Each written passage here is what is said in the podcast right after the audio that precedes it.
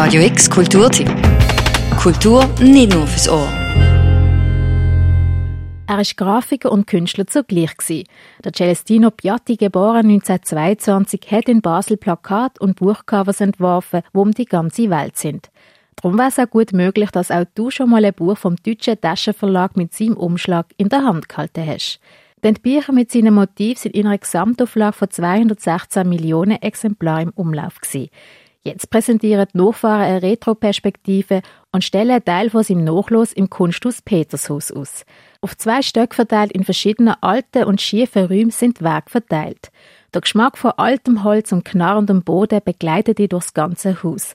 Der Kontrast von der alten Wand und den knalligen Bildern mit dem 60er-Look sind deutlich zu sehen. Die Barbara Piatti, die Tochter von Celestino Piatti, erinnert sich an ihren Vater. Er war immer am Arbeiten sei es eben beim Telefonieren, Skizzen machen, sei es am Frühstückstisch. Wenn wir im Restaurant waren, hat er so das Tischset umdreht und uns angefangen, Geschichten malen über Zwergen und Fabelwesen und alles Mögliche. Ähm, oder was ich auch als Beispiel gesagt habe, Joghurtdeckeli sind vor ihm auch nicht sicher gewesen. Die sind sofort gesäubert worden und mit der Rückseite vom Löffel sind äh, auch wieder Gesichter und Tiere und so eingeritzt worden.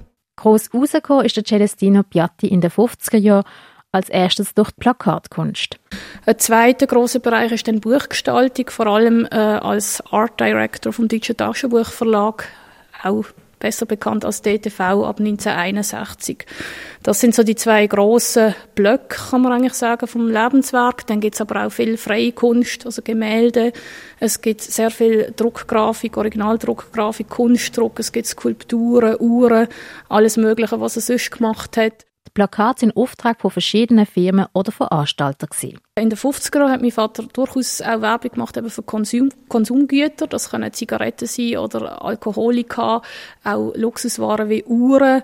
Äh, mit dem ist er eben, hat er sich einen Namen gemacht als Plakatkünstler. Das Motiv von Celestino Piatti haben einen markanten Charakter.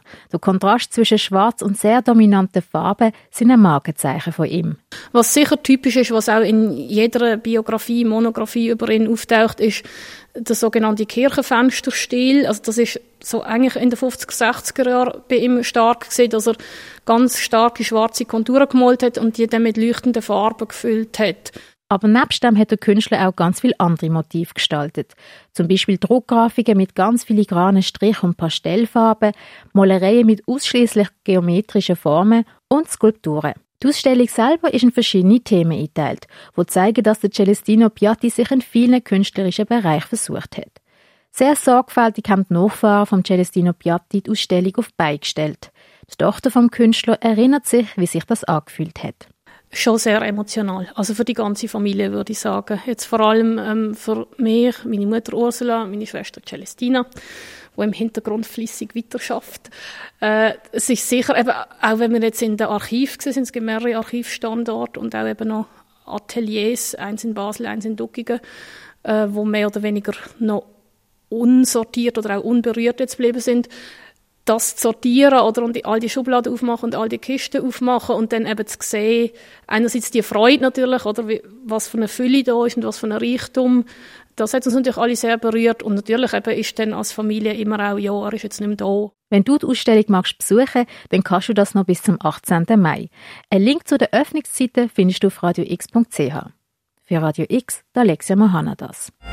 Radio X Kulturtipp. Jeden Tag mehr. Kontrast.